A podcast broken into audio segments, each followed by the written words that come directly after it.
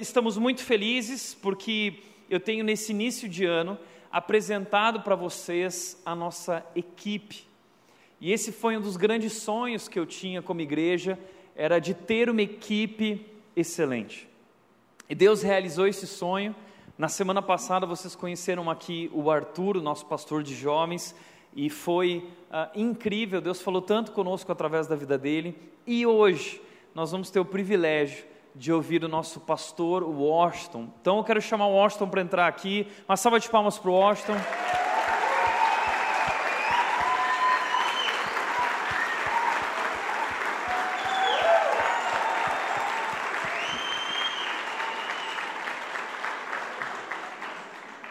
Como eu fico feliz de ver esse amor, esse acolhimento que a nossa igreja tem pelos pastores. Às, vezes, desculpa, às vezes a gente vê uh, pastores falando sobre como o ministério é difícil, tantos pastores se suicidando, e de fato é difícil, mas aqui na rede é muito mais fácil, né, Washington? Nós amamos vocês e o Washington está aqui, ele é um pastor incrível, ele é pastor da área de discipulado aqui na igreja, ele também é responsável pela área de aconselhamento bíblico aqui na igreja, junto com a sua esposa, a Laís, que cuida da, dessa área de aconselhamento bíblico.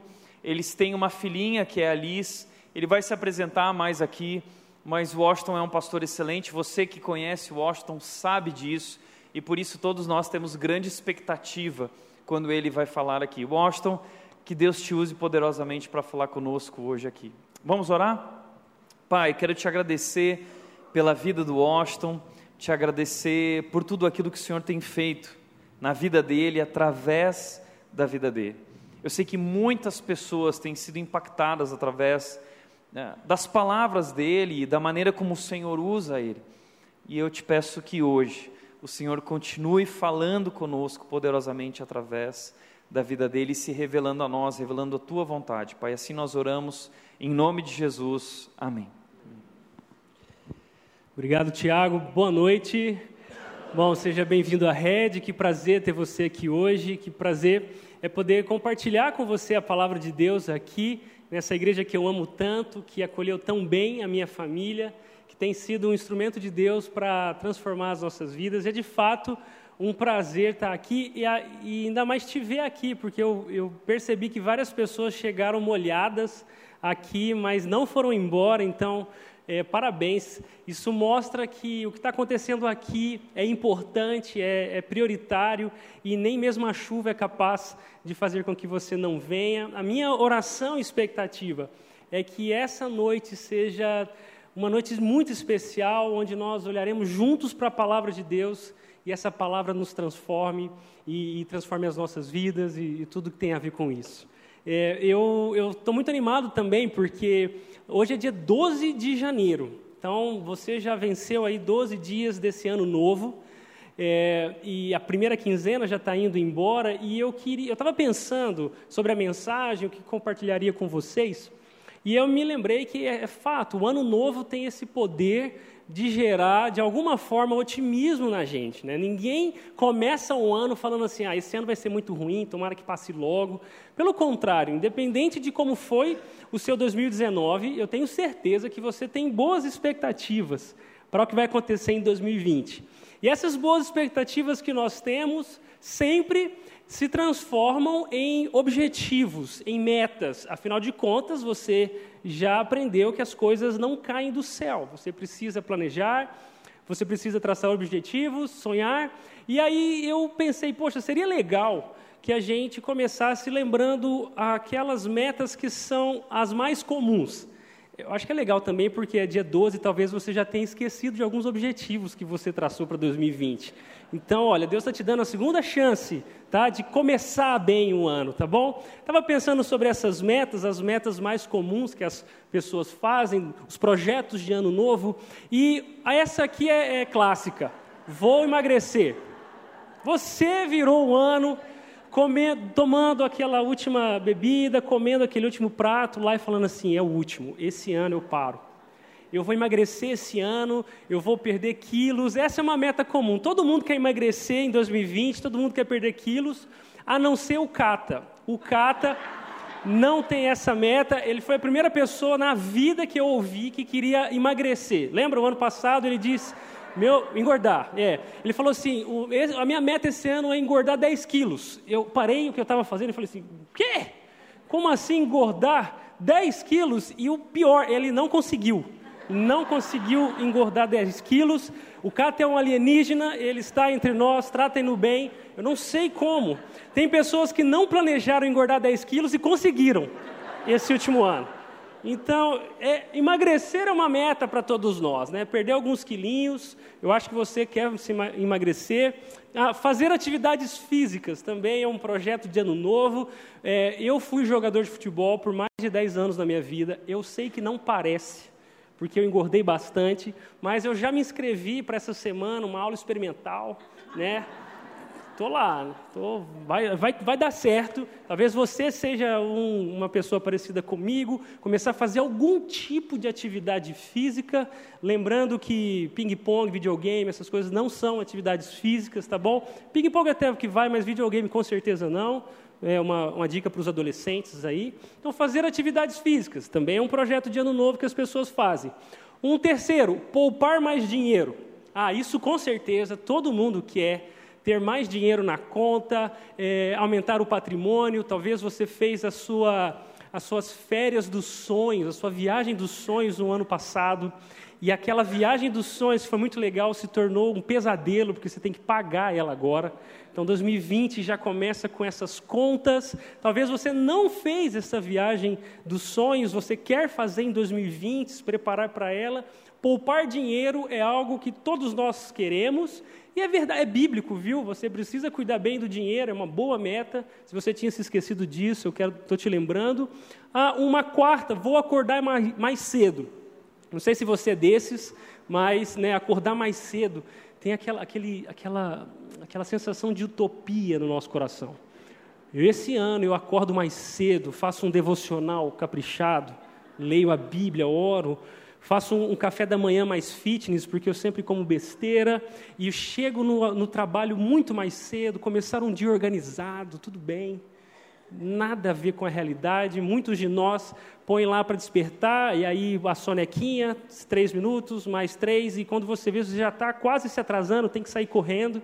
Lá em casa, isso é motivo de briga entre eu e minha esposa, porque eu quero acordar cedo e coloco lá para despertar. Aí desperta, acorda os dois. Aí eu volto a dormir e ela continua acordada, ela não consegue dormir mais. Então a Laís já tirou o meu telefone de perto de mim quando eu vou dormir. Enfim, acordar mais cedo talvez seja uma boa meta, é verdade. Dizem que existe um milagre na manhã, é, talvez seja uma boa meta. Uma última aqui, projeto de ano novo, arranjar um namorado. Você está no deserto, né, tá sozinho e você acredita, esse ano eu vou arranjar um namorado, vou conhecer alguém, vou conhecer um amor verdadeiro. É, me perdoe por usar a expressão amor verdadeiro, porque a minha filha tem dois aninhos, eu estou assistindo muito filme de princesa com ela, então eu percebi que amor verdadeiro começa a fazer parte do meu vocabulário, né, amor verdadeiro e tudo mais. Ah, talvez essa seja a sua meta, né? O, o nosso pastor de jovens o Arthur, solteiro, pregou semana passada e nós já temos uma boa notícia. Depois que o Arthur pregou, várias mensagens chegaram do tipo assim: Pastor, como foi impactante a sua mensagem, como me inspirou. Mensagem de meninas. Como me inspirou, como mudou a minha vida. Tipo, podemos conversar mais sobre essa mensagem, né?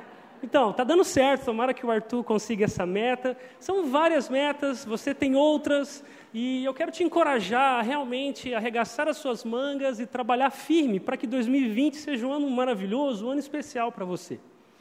Mas uma verdade precisa ser considerada: é que, os, ainda que você consiga realizar tudo isso, emagrecer, juntar dinheiro, fazer atividades físicas, até mesmo se casar, em 2020, ainda que você faça isso, tenho certeza, eu tenho certeza que a sua vida não mudará de verdade se viver um relacionamento crescente com Jesus não for a sua principal prioridade.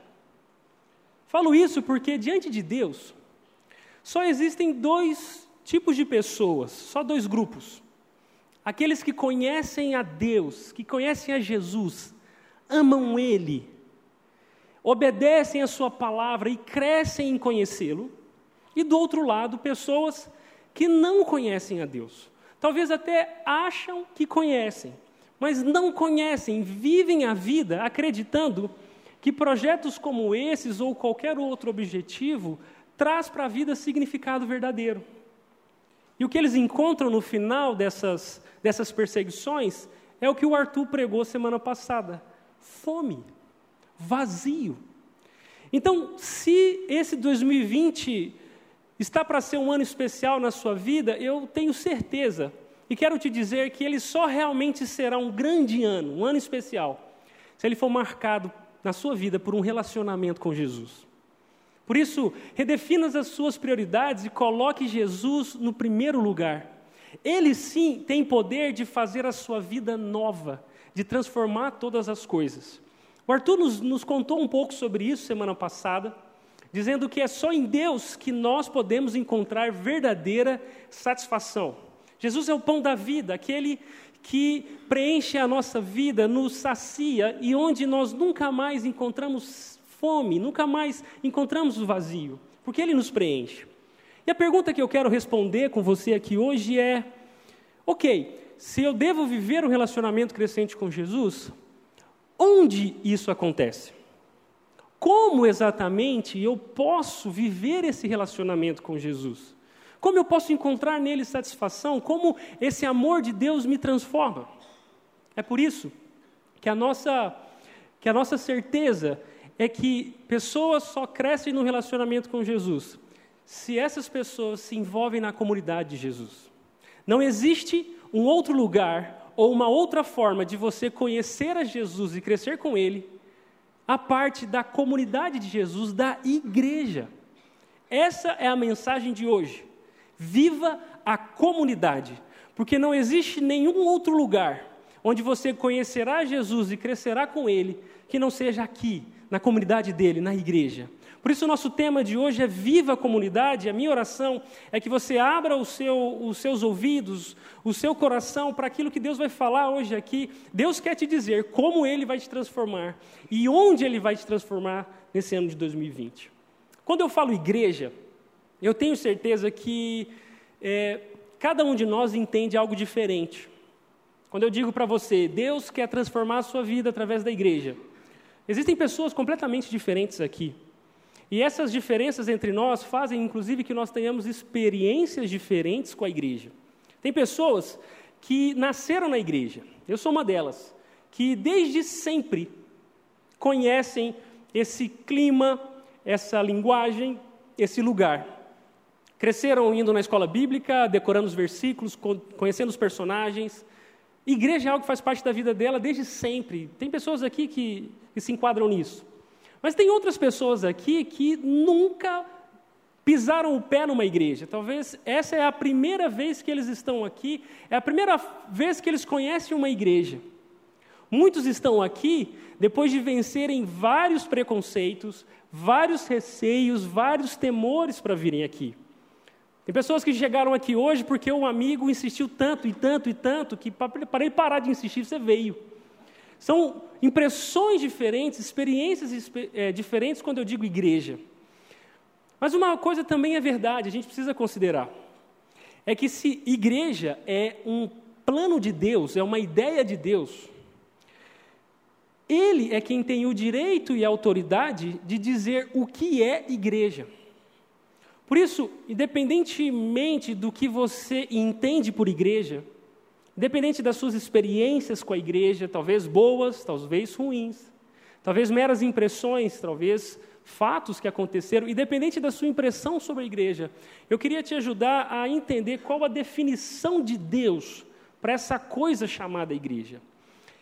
Olhando para o Novo Testamento, igreja, eu, nós definimos aqui na rede de uma forma simples para você entender. A igreja é a comunidade de pessoas que creem que Jesus é o Filho de Deus e único Salvador.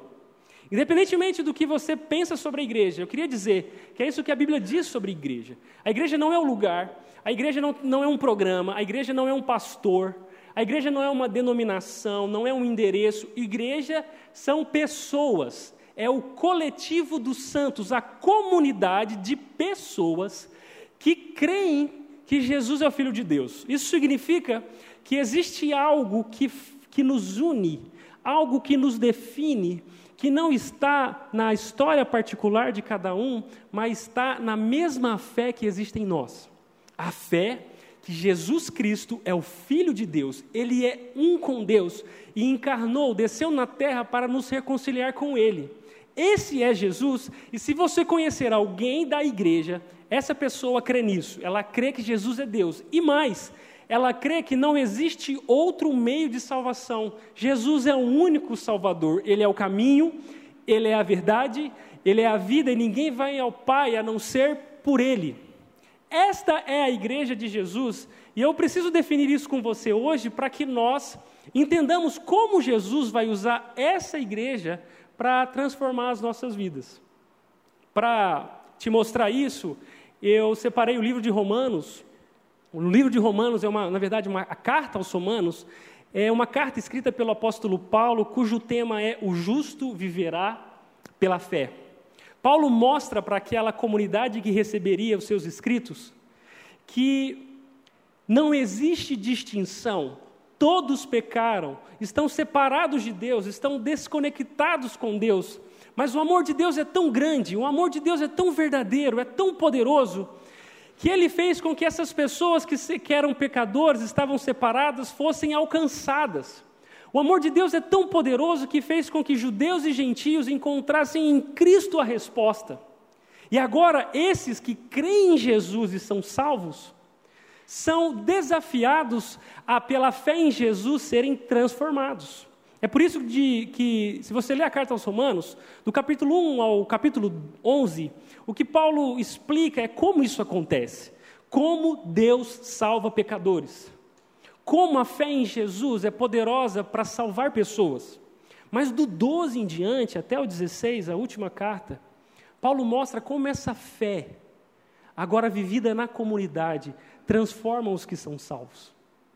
É por isso, entendendo isso, que eu queria ler com você hoje o texto de Romanos, capítulo 15, verso 1 ao 7. Se você tem uma Bíblia, por favor, abra comigo. Se você tem essa Bíblia no seu celular, acesse se você não tem nenhum dos dois, leia aqui comigo, nós vamos ler o texto de Romanos, capítulo 15, verso 1 ao 7, que diz assim: Nós que somos fortes, devemos suportar as fraquezas dos fracos e não agradar a nós mesmos. Cada um de nós deve agradar ao seu próximo para o bem dele, a fim de edificá-lo.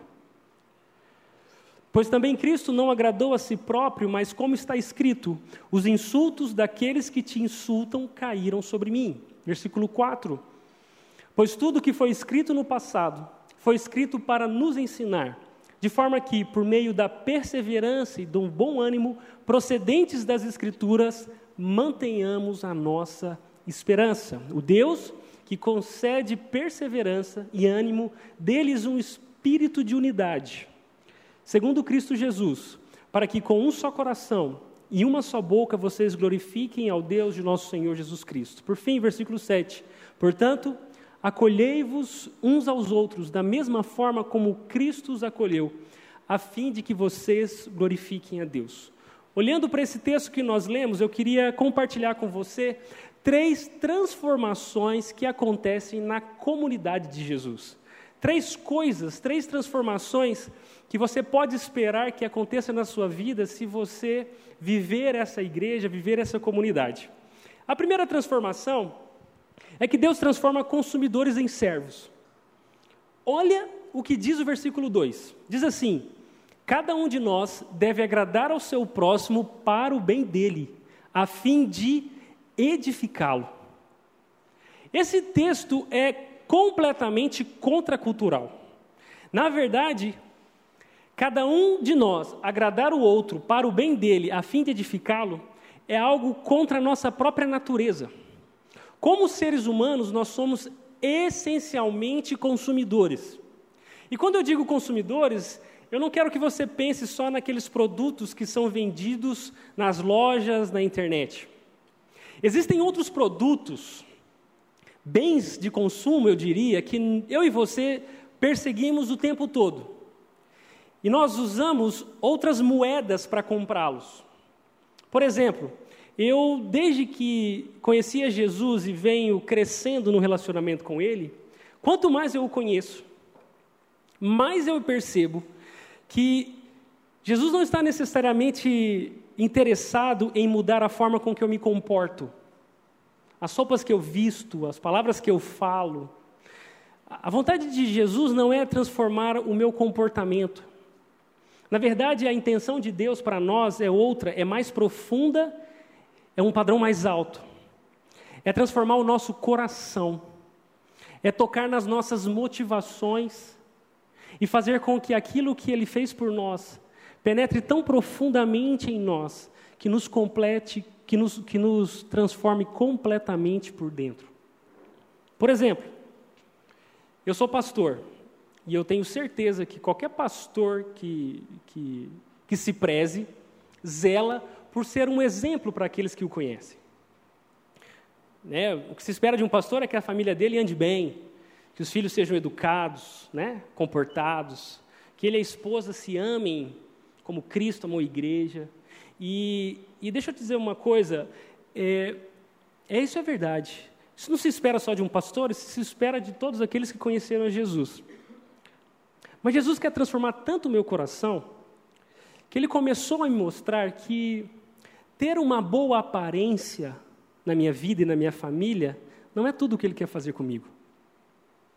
Quantas vezes eu, no quarto da minha filha, no, naquela hora que ela faz as birras dela, e ela faz birra, muita birra, só às vezes, tá bom? Não, ela faz muita birra.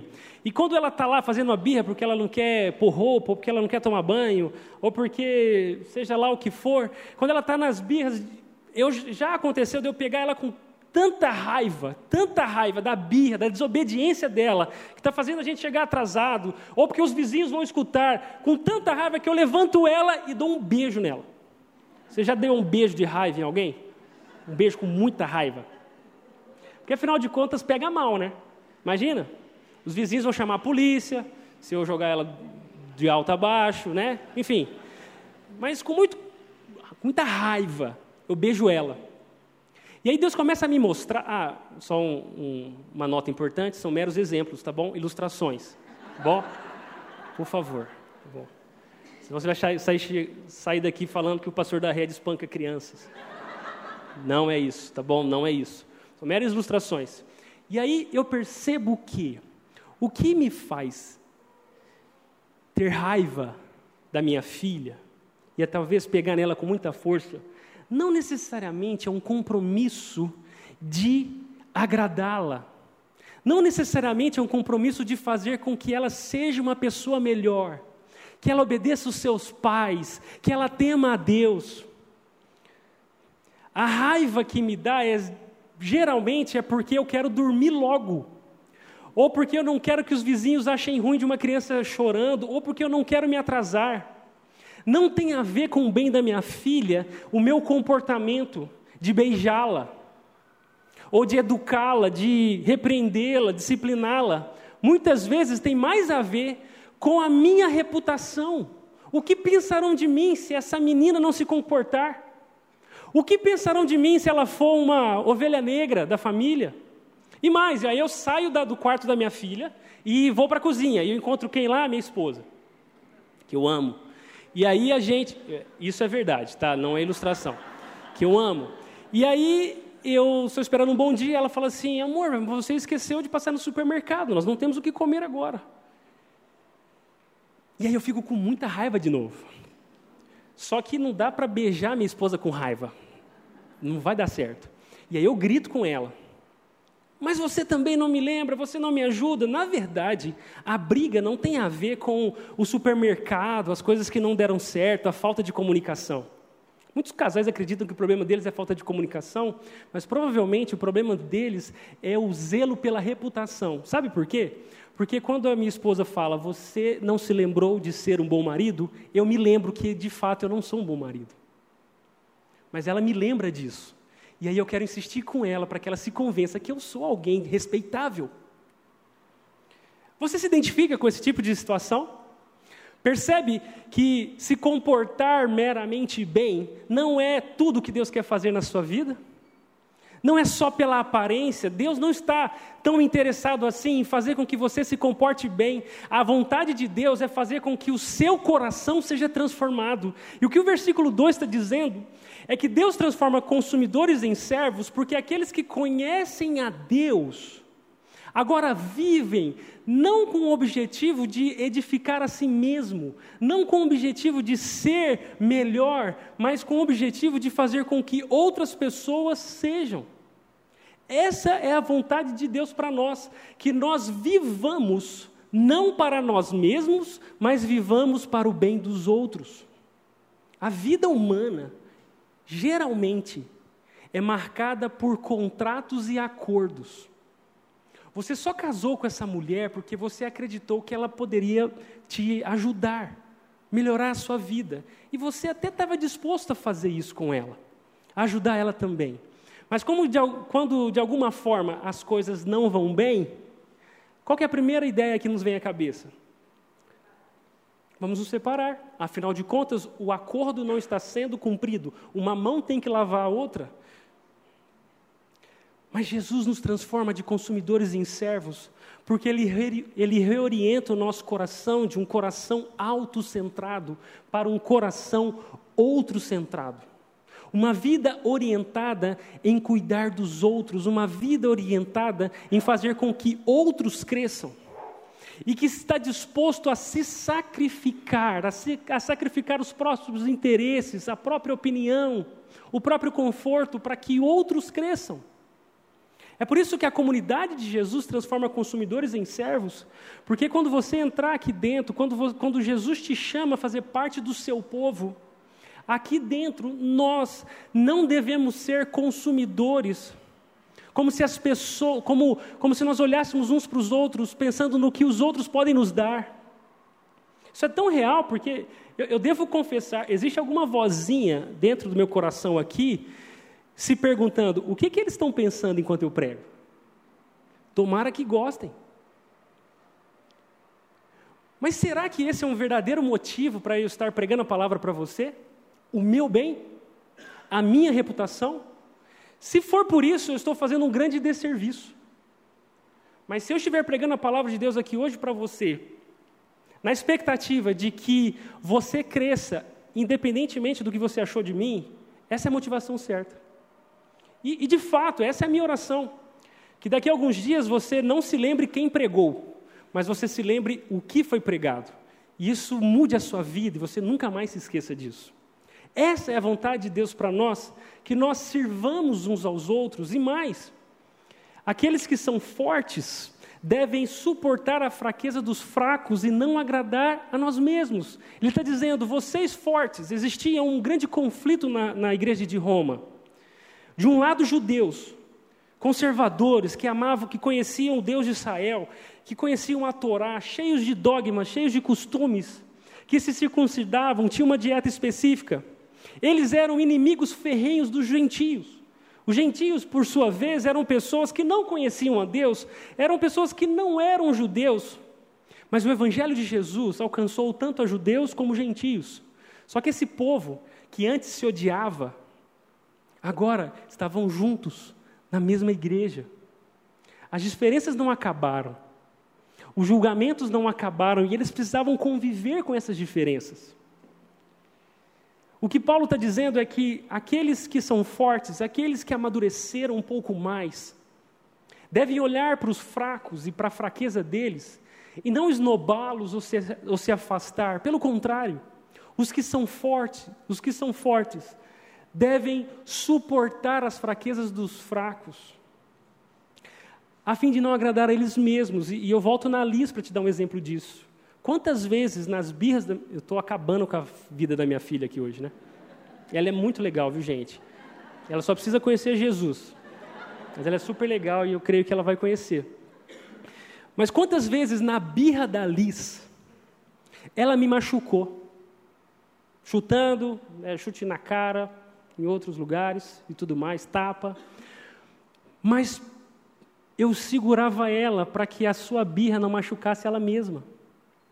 Isso me ensina tanto, porque é isso que Paulo está dizendo. Aqueles que amadureceram, aqueles que conheceram a Jesus, devem se importar com aqueles que não conheceram. Devem se importar com aqueles que ainda estão engateando na fé. Devem se importar tanto, a a, a, até mesmo estarem dispostos a sofrer, para que outras pessoas sejam fortalecidas. É curioso porque o educador francês João Calvino, ele disse: quanto mais fortes somos em Cristo, mais responsáveis somos em apoiar os fracos. Comentando esse texto, eu achei fantástico isso, porque Deus não dá nada para você que seja só para você. Tudo que Deus dá para você, toda a força, todo o conhecimento, toda a experiência, tudo que Deus presenteia a você é para que você reparta com quem não tem, é para que você transmita isso. A dinâmica da vida cristã é receber de Deus, se regozijar naquilo que recebemos, nos alegrarmos nisso, mas não pararmos por aqui, nós devemos agora repartir com os que não têm. Essa é a comunidade de Jesus que transforma consumidores em servos. Porque a força que Deus nos dá não é para que a gente se orgulhe, a força que Deus nos dá é para que nós tornemos outras pessoas mais fortes. Foi pensando nisso que nós construímos aqui na rede um processo de crescimento espiritual, uma filosofia ministerial de igreja, que representasse muito bem essa verdade do serviço. Para que as pessoas entendessem que, enquanto elas fazem a obra de Deus, Deus faz a obra dele nelas. As pessoas chegam no culto, conhecem a Deus, muitos pela primeira vez têm o primeiro contato com o Evangelho aqui, são transformados, impactados pelo perdão de Deus. Mas isso não para aqui, não pode parar, porque aqueles que conhecem a Deus e o adoram no culto, agora são encorajados a se comprometer com essa comunidade a se comprometer com esse povo, e aí eles fazem os passos, conhecem a igreja, conhecem o nosso projeto, conhecem a nossa fé, a nossa declaração de fé, e se tornando um membro da rede, agora eles são encaminhados para o pequeno grupo. Porque no pequeno grupo, aqui existe os, o pastoreio, os relacionamentos. É por isso que talvez muitos que estão aqui hoje vêm na rede há muito tempo, mas não se sentem incluídos, acolhidos.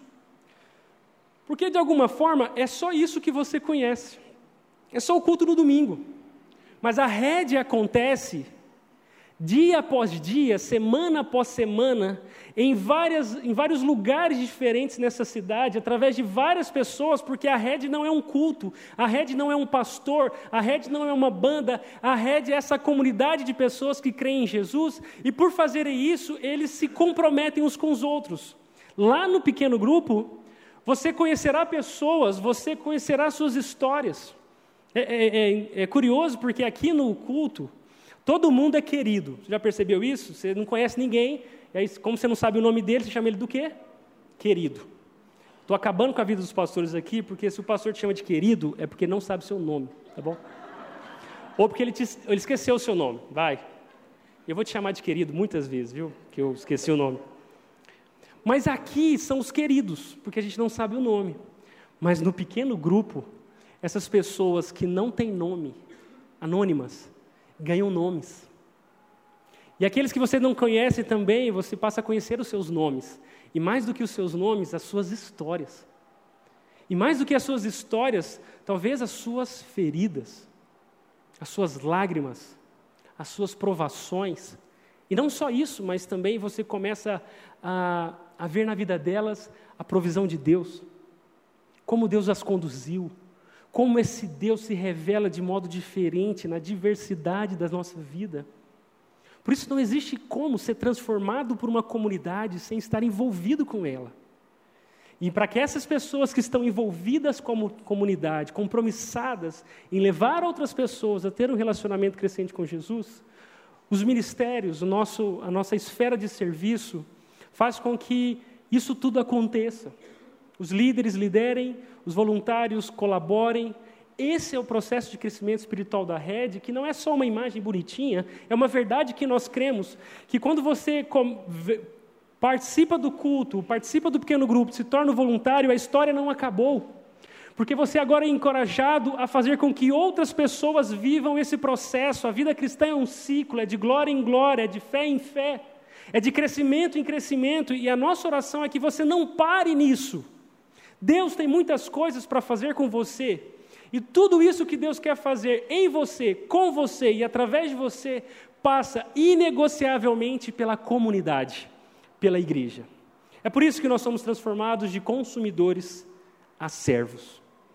A, segunda transformação que Jesus faz em nossas vidas através da comunidade é que Jesus. Eu ainda estou no ponto 1. Um. Essa verdade de que Deus transforma consumidores em servos não tem como fonte, como exemplo, a filantropia, os ideais humanos de fazer com que a vida melhore. Sabe qual é o exemplo e a fonte dessa transformação, desse amar ao próximo, desse serviço, é o próprio Jesus. Olha o que diz versículo 3: Pois também Cristo não agradou a si próprio, mas como está escrito, os insultos daqueles que te insultam caíram sobre mim. Isso significa que o que levou Jesus a se sacrificar por nós, não foi outra coisa a não ser o zelo, o amor que ele tinha pelo próprio Pai. Essa citação de Paulo, os insultos daqueles que te insultam caíram sobre mim, é uma citação do Salmo 69 que diz: Pois o zelo pela tua casa me consome e os insultos daqueles que te insultam caem sobre mim. Se você ler o Salmo 69, você vai entender o espírito dessa expressão. Quando o salmista diz que o zelo pela tua casa me consome e que os insultos daquelas pessoas que insultam a Deus caem sobre mim, o, o salmista está mostrando uma profunda, um profundo amor e compromisso com Deus. Tão profundo, tão interior, que quando alguém ofendia a Deus, que quando alguém ofendia a casa de Deus, o salmista se entristecia. Ele também era ferido. Isso é muito importante porque o que move as nossas vidas do consumo ao serviço, não é exatamente querermos o bem do próximo. Eu quero, eu tenho as melhores intenções para minha esposa, eu tenho as melhores intenções para minha filha. Mas as minhas intenções não são tão firmes e fortes assim. Muitas vezes eu penso mais em mim do que nelas. Mas Jesus ama tanto o Pai que decide descer na terra e se sacrificar para que os homens parem de ofender o Pai e se reconciliem com Deus. Jesus abre mão da sua própria posição para descer na terra e dizer: Eis que eu vos tenho boa nova, vocês não precisam mais viver separados do meu Pai. E eu queria te dizer que se você conhece esse amor de Deus, é justamente esse amor por Deus e só Ele que fará com que você verdadeiramente ame as pessoas. O que faz com que nós encontremos forças para servir o outro não, é, não são as nossas boas intenções, porque elas não são tão fortes assim. O que faz com que nós sirvamos verdadeiramente os outros é o amor a Deus. O que faz com que o marido perdoe a sua esposa que o traiu, não é a boa intenção para, o, para com o casamento, é o amor a Deus. O que faz com que o pai persevere em cuidar da sua filha, edificá-la, não são boas intenções, é amor a Deus. O que faz com que amigos deixem as suas diferenças, as suas ofensas de lado e se reconciliem é o amor a Deus. O que faz verdadeiramente com que jovens namorados não chutem o balde e vivem uma vida imoral, não é querer se resguardar, é o amor a Deus. Porque se o amor que você tem a Deus não te distanciar do pecado, nada nesse mundo pode fazer isso. O que levou Jesus a fazer o que fez foi o amor a Deus e o zelo pela glória de Deus. E eu não encontro outra esperança para a nossa vida, para os nossos relacionamentos, que não seja o amor de Deus. A segunda transformação que ocorre nessa comunidade é que Deus, através da comunidade, transforma divisão em união. Versículo 5 diz: O Deus que concede perseverança e ânimo, deles um espírito de unidade segundo Cristo Jesus. Essa é uma grande notícia, porque, embora nós sejamos essencialmente divididos, embora nós queiramos mais aquilo que é bom para nós, estejamos mais dispostos a perseguir os nossos interesses, embora nós sejamos pessoas divididas, é a vontade de Deus que nós vivamos em comunhão, que nós sejamos um. Como o salmista diz: ó, quão bom e quão agradável é que os irmãos vivam em união. E quando eu li esse versículo 5, eu me enchi de esperança, porque não é só bom para nós, é a vontade de Deus que nós vivamos juntos, que nós tenhamos o mesmo espírito de unidade. Isso é importante porque a raça humana é uma raça dividida. Nós nos dividimos em ideologias políticas. Aqui nesse lugar tem pessoas que são de esquerda, outros de direita, outros de centro, e é por isso que nós temos uma política no Brasil partidária, porque cada um toma partido por um lado e vive pelos seus ideais, divisões. Nós somos divididos em classes sociais diferentes: pobres, ricos, classe média. E não só somos divididos pelas estatísticas, mas também somos divididos nos lugares onde frequentamos, nas roupas que vestimos, nas conversas que temos, nas comidas que comemos. Nós somos diferentes e nós nos dividimos. Eu tenho certeza que, a, que você talvez chegou aqui na rede e se sentiu meio deslocado, porque esse povo é meio diferente, meio esquisito.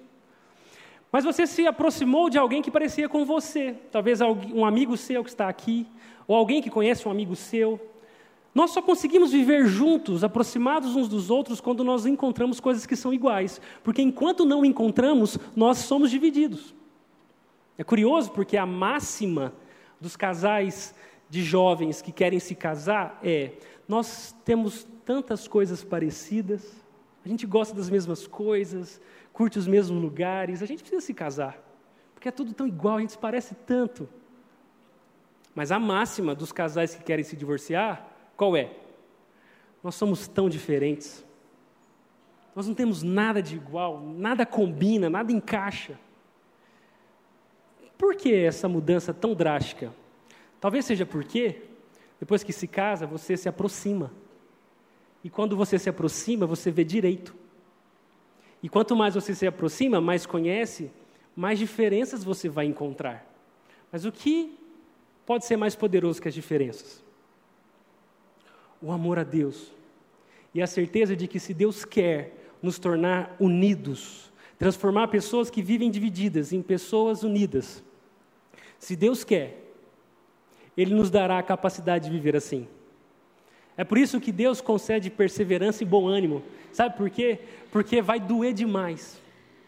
Vai doer conviver com as diferenças, a gente se machuca.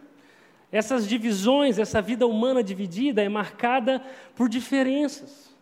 Também é marcada por mentiras. Nós mentimos uns para com os outros. A mentira é algo comum dentro de casa, fora de casa, nos, nos relacionamentos, no trabalho. A amargura, que é a decisão, quero definir a amargura para você. A amargura é a decisão de cultivar a ofensa. Ou seja, quando alguém peca contra mim, me machuca, ela planta uma semente uma, de ofensa no meu coração.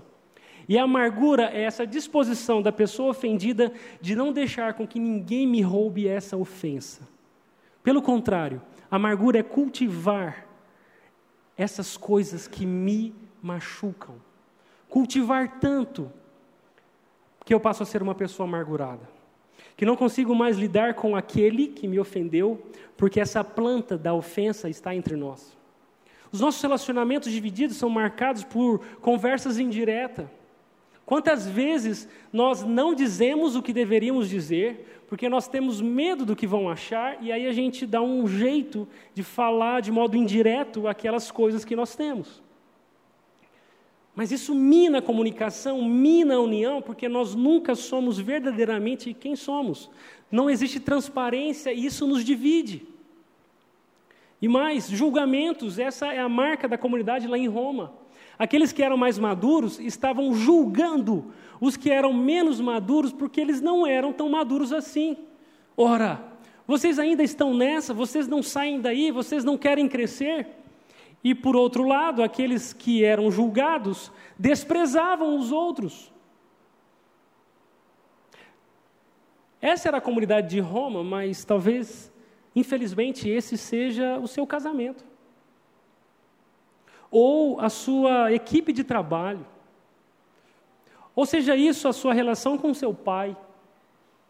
Divididos. Deixa eu te dar uma boa notícia. Deus resolveu isso em Cristo. E é a vontade de Deus que essas diferenças e divisões sejam resolvidas. É a vontade de Deus que dois pecadores parem de brigar entre si e se submetam a Deus. Eu até concordo com o que a Madre Teresa disse. Ela disse: "Se não temos paz, é porque nos esquecemos de que pertencemos uns aos outros". E isso é verdade. Quando nós ofendemos o outro, vivemos em, em desunião, é como se nós fôssemos ilhas pessoas que não são afetadas pelos, pelas outras, mas isso não é verdade. Nós somos seres sociais. E tudo aquilo que fazemos para com o outro, de alguma, forma, de alguma forma, afeta quem nós somos e como vivemos. A Madre Teresa disse que se nós não temos paz é, é porque nos esquecemos que existe um vínculo entre nós de pertencimento. Eu pertenço a você, você pertence a mim.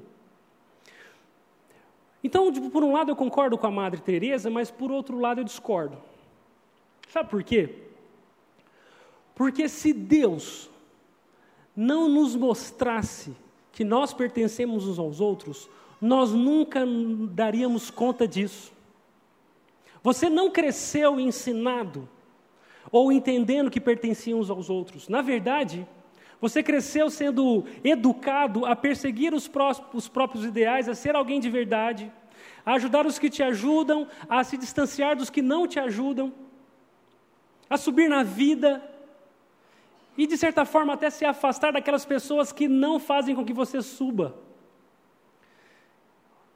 A única forma de casamentos serem transformados, relacionamentos, igrejas viverem unidas, não é acreditarmos que nós pertencemos uns aos outros. É mais do que isso. É entendermos que nós pertencemos a Deus. Olha o que diz o versículo 4: Pois tudo que foi escrito no passado foi escrito para nos ensinar, de forma que, por meio da perseverança e do bom ânimo procedentes das Escrituras, mantenhamos a nossa esperança. O que Paulo está dizendo é que a única coisa que pode abrir os nossos olhos para a vida de verdade e nos fazer unidos é a palavra de Deus. A palavra de Deus é um farol que guia navios no escuro. A palavra de Deus é uma luz de emergência que no momento do desespero nós sabemos onde encontrar a saída. A palavra de Deus é o que nos ensina que nós não somos de nós mesmos e ninguém aqui pertence a alguém a não ser o próprio Deus. Eu me lembro do dia que eu fui pedir a Laís em namoro. Eu era um jovem magrelo e eu estava morrendo de medo do meu sogro, porque eu tinha consciência que o meu sogro tinha autoridade sobre a, Laís. E com muito medo do meu sogro, suando frio, eu fui lá dizer que eu tinha boas intenções para com ela. E graças a Deus deu certo, ele deixou com que eu namorasse e a gente se casou. Mas o meu maior medo naquele dia e daquele dia em diante era fazer algo com a Laís que eu devesse prestar contas ao meu sogro. Porque eu sabia que se eu machucasse essa menina, eu ia comprar briga com o cara. E pior, quando eu cheguei em casa, meu pai disse para mim, meu pai é bem categórico no, nas lições, ele disse assim, ó, cuidado com a filha dos outros, viu? Beleza? E aí eu não só tinha medo de machucar a Laís, porque eu prestaria contas ao pai dela, mas eu também eu tinha medo de fazer algo com ela, porque eu, eu, eu prestaria contas ao meu próprio pai. São exemplos de autoridade. Nós não vivemos unidos porque nós não tememos a Deus. Porque nós não reconhecemos que quem manda aqui é Ele. Por isso que nós nos ofendemos e não perdoamos. Por isso que eu machuco você e não me importo, porque afinal de contas, é só eu entre eu e você mesmo. Mas quando a palavra de Deus me mostra que existe um Deus no céu, onde cada um de nós prestará contas daquilo que fazemos e vivemos, aí a gente coloca as barbas de molho. Porque todos nós, um dia estaremos diante desse Deus. E é a palavra dele que nos dá o caminho para que vivamos unidos, para que vivamos de acordo com a vontade dele. É esse Deus que nos ensina, é esse Deus que nos mostra a sua vontade e, nos, e faz isso para que, com um só coração e uma só boca, vocês glorifiquem a Deus, o Pai de nosso Senhor Jesus Cristo. Isso significa que quando nós vivemos de acordo com a palavra de Deus, de acordo com a sua esperança, com as suas orientações, o que acontece entre nós? Nós caminhamos juntos. Nós vivemos para a glória dele, isso significa porque, que nós reconhecemos quem Deus é, e agora somos úteis a Ele para fazer com que outras pessoas também reconheçam quem Ele é. Por isso, uma só boca, nós temos a mesma confissão, nós cremos no mesmo Deus, falamos a mesma coisa, e não só a boca, mas o coração, porque aquilo que sai dos nossos lábios é verdadeiro, é interior. Essa é a vontade de Deus. E eu e Laís, tratando vários casais em 2019, aprendemos que talvez a maior demanda do aconselhamento bíblico, da vida pastoral, da vida cristã, é ajudar as pessoas, ou ajudar aqueles casais, a pararem de bater a cabeça com a opinião de cada um para ver quem é que vence, e ambos se prostrarem diante da verdade de Deus. O casamento se torna irreconciliável quando os cônjuges não se prostram diante da verdade de Deus. Pais não educam seus filhos da forma com que Deus quer, se eles não estiverem debaixo da vontade de Deus. Filhos não conseguem honrar os seus pais e amá-los se a palavra de Deus não for a verdade absoluta para eles. Porque se tirar a verdade de Deus, o que sobra para nós? A verdade de cada um. E aí os mais fortes comem os mais fracos e a lei da selva continua. Mas deixa eu dizer uma coisa: esse mundo que nós vivemos não é meu nem seu, esse mundo que nós vivemos é de Deus. A nossa vida pertence a Ele, os nossos relacionamentos pertencem a Ele e a igreja pertence a Ele. Por isso, eu quero te encorajar a ser transformado pela verdade de Deus. De alguém que vivia separado e dividido, a alguém que vive unido, pelo amor de Deus e o seu perdão. Essa é a beleza da igreja, esse lugar que reúne pessoas tão diferentes, mas em torno de uma mesma coisa. Essa é a beleza de Deus. Tem pessoas aqui completamente diferentes. Eu cheguei em Dayatuba e, e, de cada dez pessoas aqui na cidade, eu acho que você viu isso, de cada dez pessoas nessa cidade, sete não são daqui. É difícil encontrar um indaiatubano nessa cidade. São pessoas diferentes. No meu pequeno grupo tinha um casal de cearense que quando a gente entrava na casa deles, eles falavam assim: pode deixar a chinela aí. Chinela? O que é chinela? É o chinelo. Ah, tá. Nós somos diferentes, mas a igreja de Jesus une essas diferenças. Nordestinos convivem com gaúchos. Palmeirenses são amigos de corintianos. Cruzeirenses como eu convivem com palmeirenses. E eu vi que é bem difícil conviver com esse tipo de povo. né? E, e, e olha o que Deus faz na igreja dele. Pessoas completamente diferentes são alcançadas pelo mesmo amor, são capacitadas pelo mesmo Espírito, amam a mesma verdade, têm o mesmo Senhor, são batizados na mesma fé, se arrependeram dos mesmos pecados.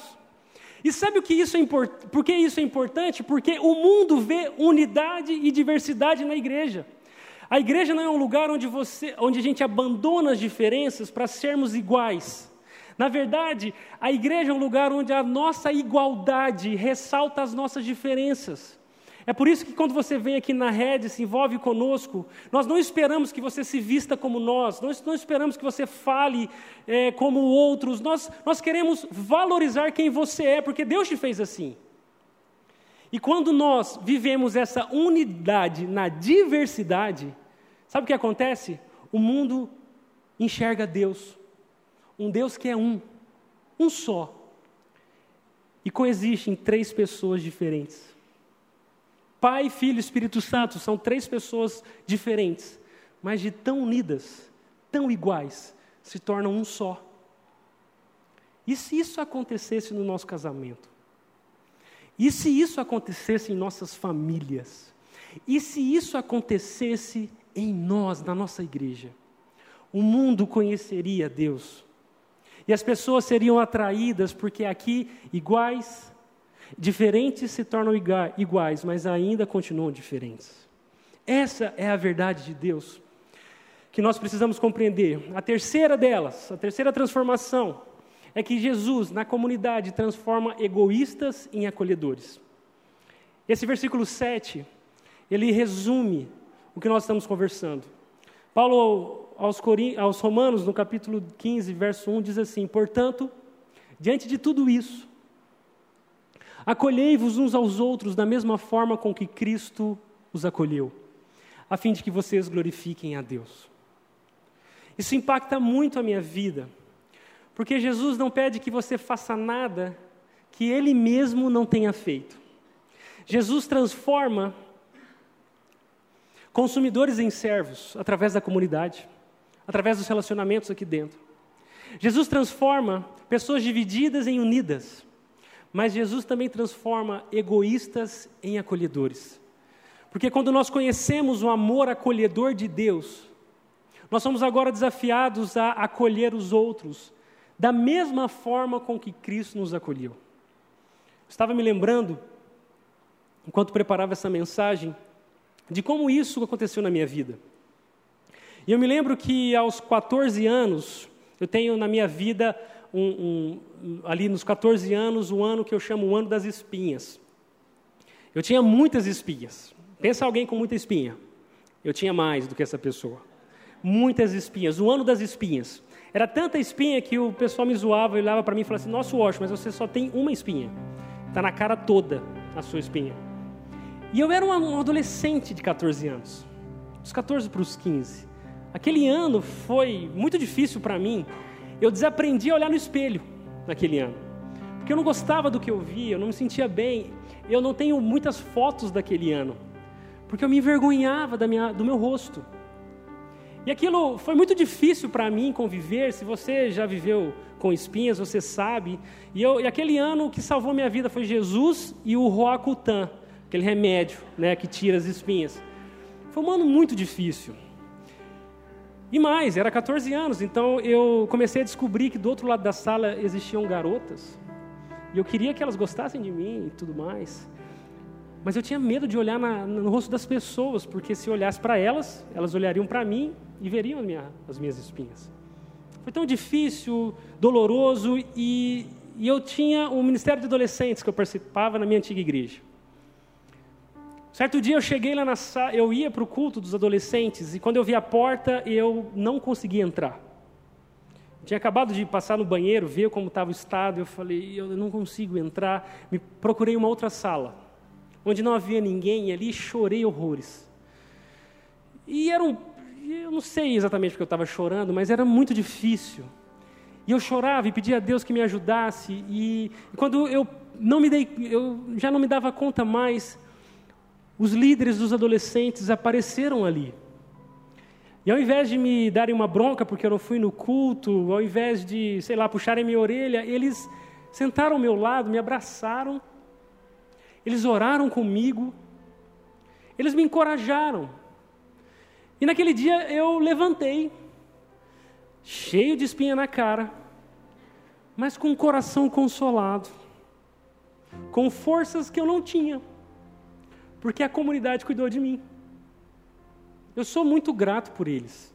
Eram só espinhas, elas sairiam algum dia. Mas aquilo que eles fizeram por mim me marcou e me ensinou que aqueles que conhecem a Jesus param, param, param de olhar para si mesmos e começam a olhar para o lado para compartilhar aquilo que receberam de Jesus.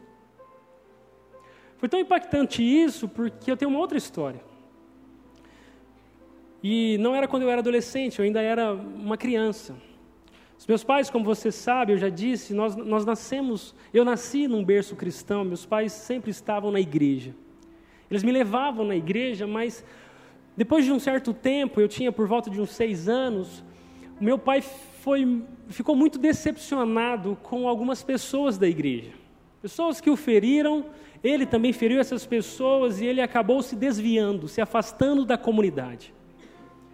Foram anos terríveis para mim e para minha mãe, porque o meu pai não, não ia na igreja com a gente. Ele conhecia Jesus, mas não queria se envolver com a comunidade de Jesus. E as consequências daquele tempo foram dolorosas para a nossa vida. Em todos os aspectos, para o casamento deles, que chegou à beira do divórcio. Foi um tempo muito difícil que durou ao todo sete anos. Eu passei praticamente sete anos vendo meu pai longe de Jesus, me dizendo: vai para o culto, vai para a escola bíblica, faça as coisas, obedeça a Deus, mas olhando para ele e, e não vendo isso nele. E eu falava: que incoerência. Mas eu era obediente, eu ia, e, eu me lembro de duas coisas principais nesse período tão difícil para minha família. A primeira delas é que eu me lembro da minha mãe ajoelhada, orando. E por tantas vezes a minha mãe disse: Filho, vem cá, vamos orar pelo seu pai. E nós orávamos e meu pai não ia, e nós orávamos e as coisas não mudavam. Aquilo durou sete anos. Mas eu me lembro da minha mãe dizendo: Vamos confiar em Deus. Deus vai fazer algo entre nós, ore pelo seu pai. E a segunda coisa que me marcou muito naquela fase é porque todas as vezes, ou pelo menos a maioria delas, que eu entrava no culto, alguém me abraçava e dizia assim: Olá, boa noite, seja bem-vindo. Nós estamos orando pelo seu pai. Como está o seu pai? Fala para ele que a gente quer ele aqui. E aí, eu saía de casa, meu pai ficava, chegava na igreja. E alguém dizia: Nós estamos orando pelo seu pai. A boa notícia é que aqueles anos acabaram. Jesus alcançou de volta o meu pai. Aquela comunidade o acolheu. E as a minha família foi transformada. E nada pode tirar do meu coração o poder da comunidade, de alcançar pessoas perdidas, de acolher os que se desviaram, os que não merecem porque nós também não merecíamos, mas Cristo nos acolheu, e por isso eu queria te perguntar: como Jesus te acolheu? Como foi que ele te alcançou? Onde foi que ele te encontrou? Nós estávamos perdidos, mas ele nos achou. Nós não merecíamos, mas ele nos perdoou. Nós acreditávamos que aqueles projetos dariam significado à nossa vida, mas Ele nos trouxe a verdade, nos fez acordar. Nós vivíamos vazios, mas Ele nos preenche com vida. Nós éramos órfãos, mas Jesus nos fez parte da família de Deus. Você entende? Como Jesus te acolheu, a única coisa que ele, que ele te pede é que você acolha pessoas também da mesma forma com que Ele te acolheu, porque Ele transforma nossas vidas à medida que nós estamos dispostos a transformar a vida de outros. Esse é o amor de Deus, esse é o poder da comunidade de Jesus, onde o seu amor é encarnado, onde a sua vida é testemunhada, onde pessoas acolhem umas às outras, e por mais que a gente se ofenda, por mais que a gente se magoe, por mais que a gente erre uns com os outros, isso vai acontecer. Jesus é maior do que tudo isso, o seu amor nos completa, nos transforma, nos redime. E essa é a minha oração para você hoje, essa é a minha, a oração por, vo por você. Se você conhece Jesus ou se você não conhece Jesus, é na comunidade dele que você o conhecerá e crescerá no relacionamento com ele. Jesus quer transformar você e ele vai fazer isso através da comunidade dele.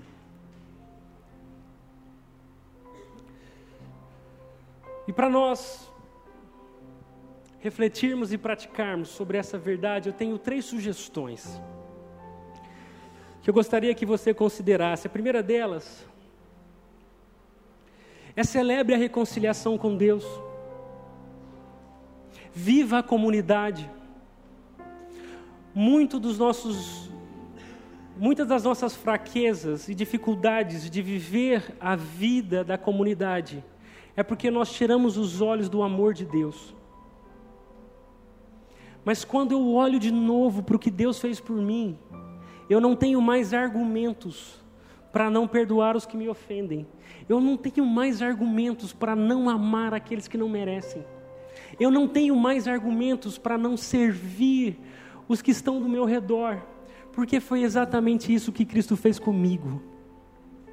Por isso, celebre a reconciliação. Jesus abriu as portas do céu para que nós nos reconciliássemos com Deus. Vive em comunidade. Na prática, essa vida em comunidade aqui na rede é participe de um trânsito, de um pequeno grupo. Nós ainda temos vagas para o trânsito da quarta e para o trânsito do domingo. Estamos nos esforçando para ter mais espaço, para mais pessoas poderem viver esse relacionamento com Jesus. Participe, viva essa realidade. E por fim, hoje, quem você pode ajudar a crescer no relacionamento com Jesus? Porque por mais que você acredite que tem pouco a compartilhar, se Jesus te alcançou, você já tem muito para compartilhar com aqueles que Jesus não alcançou ainda. Então eu queria te fazer pensar quem hoje na sua vida é um alvo, pode ser alguém que você vai levar a ter um relacionamento com Jesus. Essa não é a tarefa do pastor, essa não é a tarefa da instituição igreja, essa é a tarefa dos cristãos, levar outras pessoas a ter um relacionamento crescente com Jesus. Eu não sei o que essa mensagem falou ao seu coração. Eu não sei quais respostas ela te deu. Eu não sei quais lacunas ela preencheu, mas eu queria orar com você agora, pedir para que você fechasse os seus olhos e pensasse o que é que vem no seu coração quando você lembra da igreja, quando você pensa em igreja. Pensasse quais são as suas intenções em relação à igreja, à comunidade de Jesus para esse ano. E eu queria que você entregasse a sua vida a Jesus, a esse amor, o que significa também entregar a sua vida à comunidade dele. Nós vamos orar juntos agora e vamos pedir a Deus que nos ajude a viver a vontade dele. Essa é a nossa oração, ó Deus. Nós reconhecemos que somos consumidores, divididos e egoístas. Mas nós também reconhecemos que o seu amor é tão grande que não se contenta em nos deixar assim.